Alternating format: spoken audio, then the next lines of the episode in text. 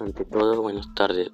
El que les habla es Alexandro Yamanaque Medina y hoy les hablaré del tema de cómo promover la conservación de la salud de nuestra familia y, nuestra comunidad.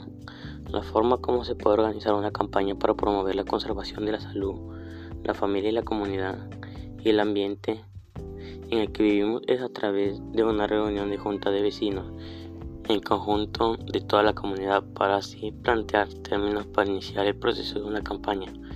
El proceso por el cual la campaña se puede llevar a cabo es a través de una reunión con todos los vecinos unidos. Pueden comenzar em-, a emprender el proyecto de cuidado de la vida, salud y familia para el bienestar de todos. A los vecinos, las personas les comunicaremos el mensaje verbal o escrito o también por pancartas, imágenes, entre otras cosas.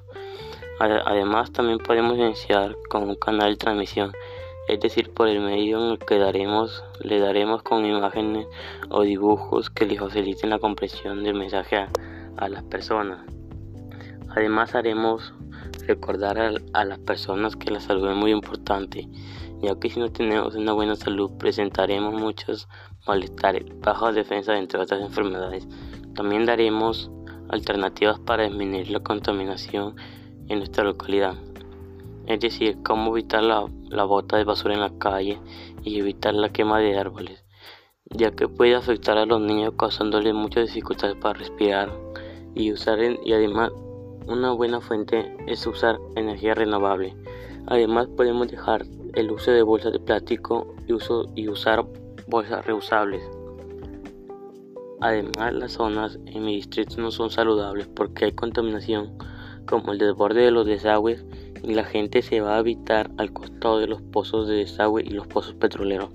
Ese mismo olor puede causarles enfermedades o en caso de los pozos petroleros puede haber una explosión con muchas víctimas, la cual doy mi punto de vista a las autoridades y a la población que tomen conciencia en mejorar las zonas donde la gente va a vivir y la población que no, arriesgue su vida habitando al costado de diferentes pozos que se encuentran a los alrededores, ya que podrían encontrar enfermedades respiratorias que podrían darle la muerte.